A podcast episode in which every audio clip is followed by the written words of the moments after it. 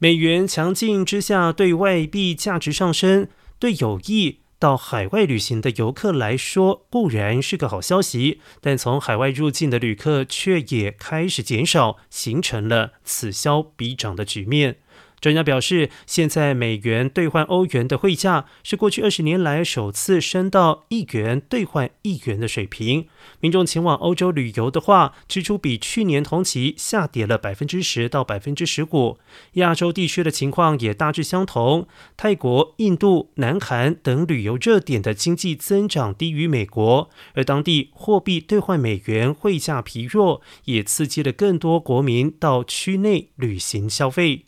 而美国旅行顾问协会传讯部副主席李希特表示，全球旅游各种成本上升，唯独美元强劲刺激民众外游。现在业界的生意不跌反升，也使得同胞在海外的消费比二零一九年增加了百分之十一。